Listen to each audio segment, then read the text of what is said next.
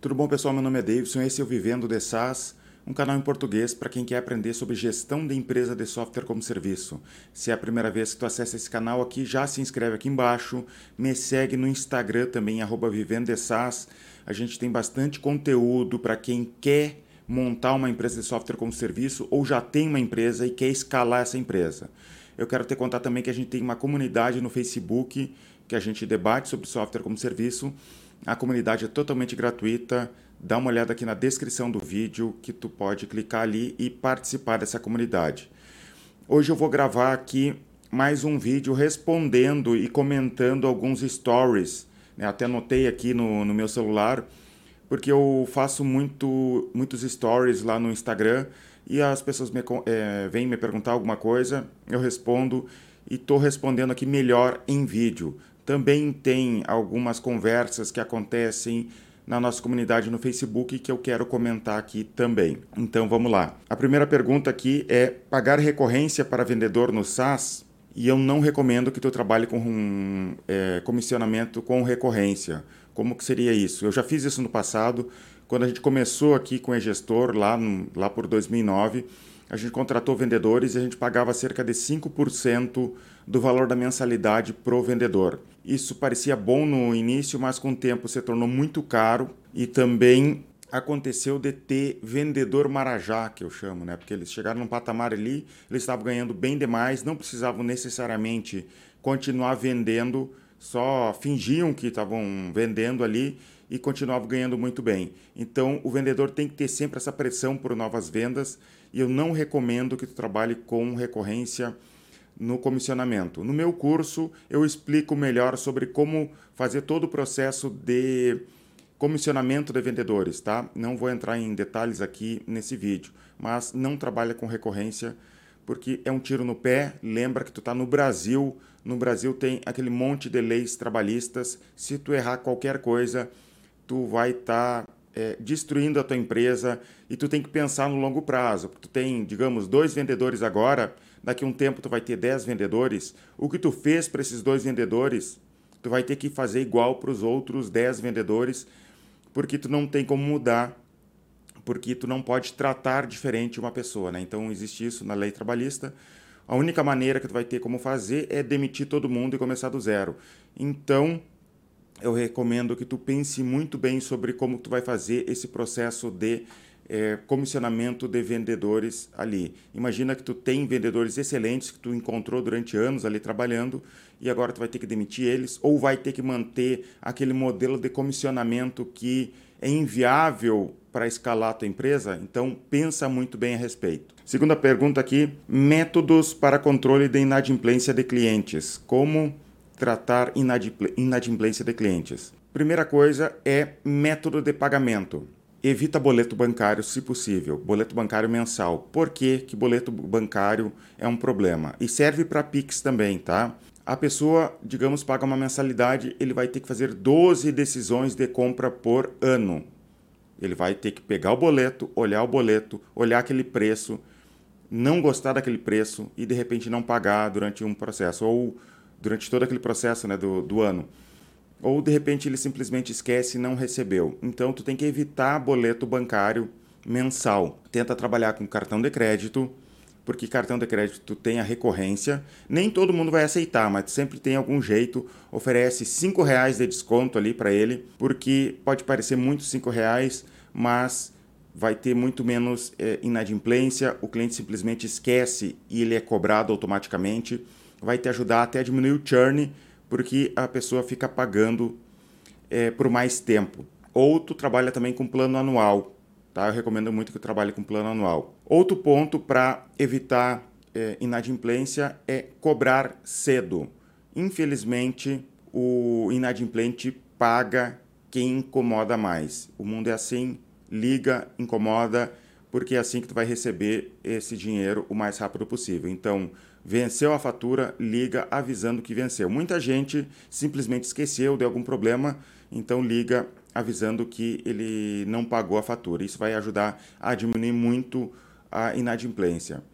E um último ponto tem a ver com a venda. Tu tem que. É, a, uma, uma ideia que eu te dou, né? não é que tu tem que, mas uma ideia que eu te dou é tu olhar o score dos teus clientes no Serasa. Tu vai olhar e quanto maior o score, mais fácil a negociação com ele. De repente, se o score dele é muito alto, de repente, se tu quer trabalhar com boleto mensal, tu pode dar boleto mensal para esse tipo de pessoa que tem um score muito alto.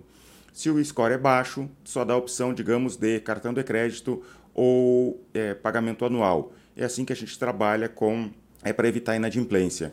E um ponto que se tu trabalha, por exemplo, com boleto mensal, tu vai precisar de muito mais gente é, ligando, muito mais funcionários ligando para esses clientes. Porque pensa bem, tu tem, digamos, mil clientes, todo mundo com boleto mensal. Digamos que uma porcentagem grande dessas pessoas não estão recebendo boleto ou estão inadimplentes. Todo mês vai ter que ligar para esse cliente. Agora, se tu está trabalhando com boleto é, anual ou tu está trabalhando com cartão de crédito, tu precisa, simplesmente precisa de menos pessoas ligando, porque é, em números totais, são menos ligações que tu tem que fazer.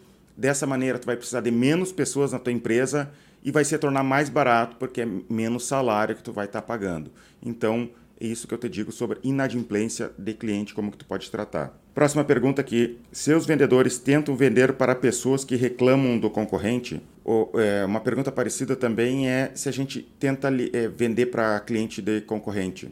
A gente não tenta muito não é algo que a gente se importe. Na verdade, a gente nem gosta muito de cliente que já está usando outro software e vem para o nosso. A gente não, não faz nenhum esforço para trazer essas pessoas, porque a gente prefere cliente que nunca usou nenhum software. Como a gente trabalha com micro e pequena empresa, a gente pode se dar esse luxo. De repente, tu trabalha com grandes empresas e não funciona dessa maneira.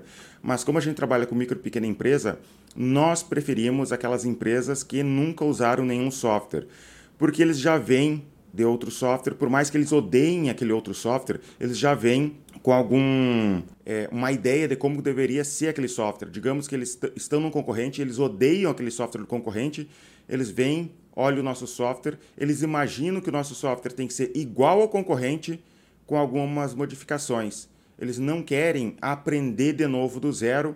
Essa curva de aprendizagem é muito mais difícil eu falei isso no meu Instagram, um monte de gente concordou comigo, tá? Então tem um monte de gente que tem uma experiência parecida com isso.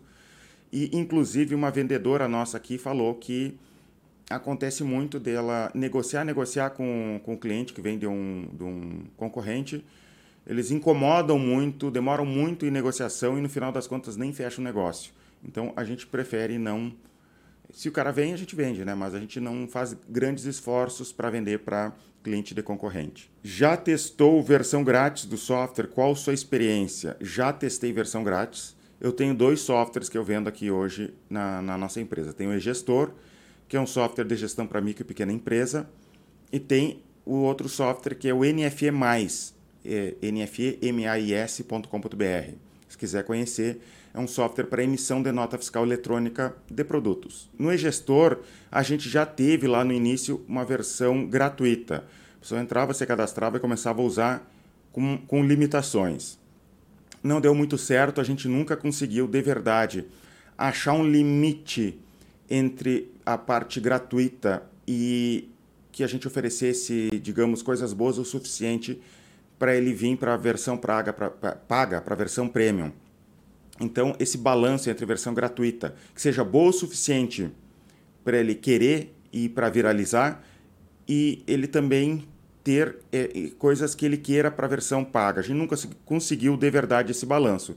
Então, a gente acabou cancelando a versão gratuita do e-gestor. Hoje ela tem uma versão de 15 dias gratuitas. A pessoa pode entrar, se cadastrar, testar durante 15 dias e depois acaba aquela versão. A gente tem trabalhado dessa forma e tem sido muito bom. Já no NFE, a gente tem uma versão gratuita até 15 notas por mês. É gratuito, ele pode emitir até 15 notas, mais do que 15 notas, ele tem que ir na versão paga. Funcionou muito bem no NFE dessa, dessa forma. A gente tem trabalhado, tem conquistado bastante cliente dessa forma, então não funcionou. A gente conseguiu fazer funcionar, em outro não deu tão certo assim. Outra pergunta aqui qual o EBITDA saudável para uma empresa de SaaS? O EBITDA é uma forma de é, controle que tu sabe como a empresa está indo, né? É um, é um relatório contábil. Eu, a gente faz o EBIT daqui da nossa empresa sim, mas não é algo que eu esteja olhando a todo momento, não sei de cabeça agora, porque eu sempre trabalhei com bootstrapping. Bootstrapping é trabalhar sem investidor. A gente cresceu a empresa sem investidor, não temos investidor externo, sempre foi só o nosso trabalho e reinvestir o nosso próprio capital. E eu administro aqui a nossa empresa como se fosse um boteco. Eu falei isso no, nos stories. Eu quero saber quanto está entrando, quanto está saindo, qual a margem de lucro. É basicamente dessa forma que eu administro a nossa empresa aqui. Eu sempre estou cuidando para a nossa empresa ter uma margem de lucro de cerca de 30% a 32%. É isso daí, tá? É como eu administro a empresa. Não sei sobre EBITDA, não, realmente não sei é, qual a melhor margem de EBITDA se alguém souber, por favor, deixa aqui embaixo se tiver algum estudo, alguma informação. Eu acho que depende muito do tipo da empresa, da fase da empresa, de quanto a empresa está crescendo ou quanto a empresa quer crescer. Mas se alguém souber algum estudo, deixa na, na, nos comentários aqui é, alguma informação para responder essa pergunta da, da pessoa. Sobre SEO, usa PBN, é, fica mais no White Hat ou no Black Hat? Deixa eu explicar a pergunta. SEO é técnicas para fazer o teu blog se destacar no, no Google, tá? PBN seria Private é, Blog Network, seria ter um monte de blogs espalhados para te ajudar, a, um linka para o outro, para te ajudar a subir. É uma técnica de SEO também. Ele perguntou se a gente usa.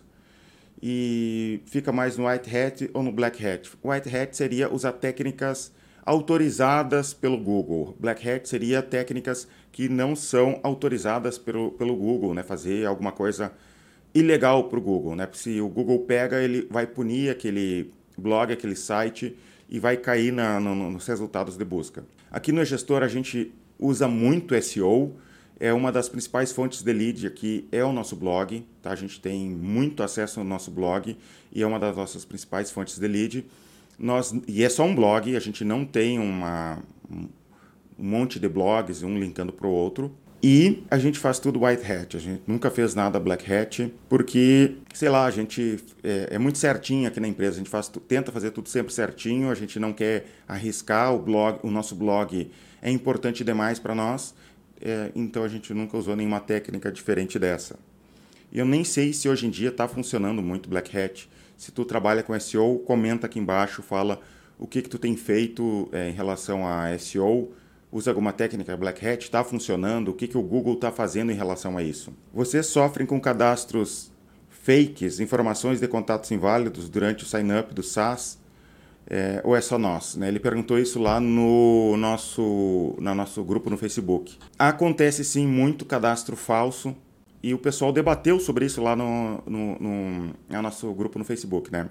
Aqui no Gestor acontece muito cadastro falso, mas a gente não tem problema com isso, porque a gente não tem problema que as pessoas testem o gestor. A gente quer muita gente testando o gestor, tem e-mail falso, tem telefone falso, não tem problema em relação a isso, porque a, a gente acredita muito no nosso produto, a gente quer que as pessoas entrem, testem o software, e conheça o software, né? Por mais que ela não tenha deixado o cadastro correto ali, ela conheceu o software, ela vai se encantar com o software e de repente ela vai cadastrar corretamente, vai fazer alguma coisa ali para no futuro ela entrar em contato conosco e acabar se tornando cliente. Outra coisa é que se a pessoa está entrando no nosso site, a gente está colocando essa pessoa na nossa rede ali de remarketing. Então ela entrou no nosso site, se cadastrou, ela vai ficar recebendo remarketing tanto no Google quanto no Facebook durante muito tempo ali e nossa marca vai ficando forte para aquela pessoa. Uma hora ela vai voltar, uma hora ela vai de repente se tornar cliente e vai deixar dados corretos ali. E se tu começar a trancar demais, vai dar problema. A pessoa, é, na hora que ele tranca ali, é, na hora que tu tranca, coloca, por exemplo, eu, eu vi gente comentando lá de colocar, por exemplo, validação de e-mail. Isso tu vai diminuir o número de cadastro, tu vai complicar o cadastro, inclusive de quem está colocando dados corretos. Isso vai dar um problemão para ti ali, para growth hacking, para te ter mais gente usando o teu site ali. Eu não recomendo que tu fique colocando muita validação de dados, a não ser que tu tenha, por exemplo, um público muito específico, tu tenha poucos vendedores, tu realmente quer é, só aquele lead muito qualificado. E eu vi pessoas ali no comentando que eles trabalham dessa maneira. Eles colocam, por exemplo, o cara tem que preencher o CNPJ. Tu que sabe. Mas quanto mais validação, menos cadastros. Eu acredito que tu teria muito mais vendas se tu deixasse um pouco mais aberto ali para o cliente, tá? E deixa eu fazer uma propaganda aqui. Se tu quer é, ter um software para vender na tua cidade, região, e tu quer entrar no mundo de SaaS, ou tu já está no mundo de SaaS e ainda não tem um software para vender, né? Então, ou quer adicionar um software na tua carteira ali, digamos tu vende um software, quer vender outro, o e-gestor, o nosso software aqui, ele já é vendido em todo o Brasil, ele é validado, né? um software muito bem aceito no mercado, tu pode se tornar revendedor dele. Aqui na descrição do nosso vídeo tem um link, tu clica ali, tu vai mandar uma mensagem para um consultor nosso, ele te explica tudo sobre como que funciona a revenda do gestor. Tem gente ganhando bastante dinheiro revendendo o gestor pelo Brasil, tá? É isso, espero que tenha gostado desse vídeo aqui. Manda esse vídeo para o teu sócio, para o teu futuro sócio, é, participa da nossa comunidade, me segue no Instagram, arroba Vivendo porque eu também coloco muito conteúdo lá. Muito obrigado e até os próximos vídeos.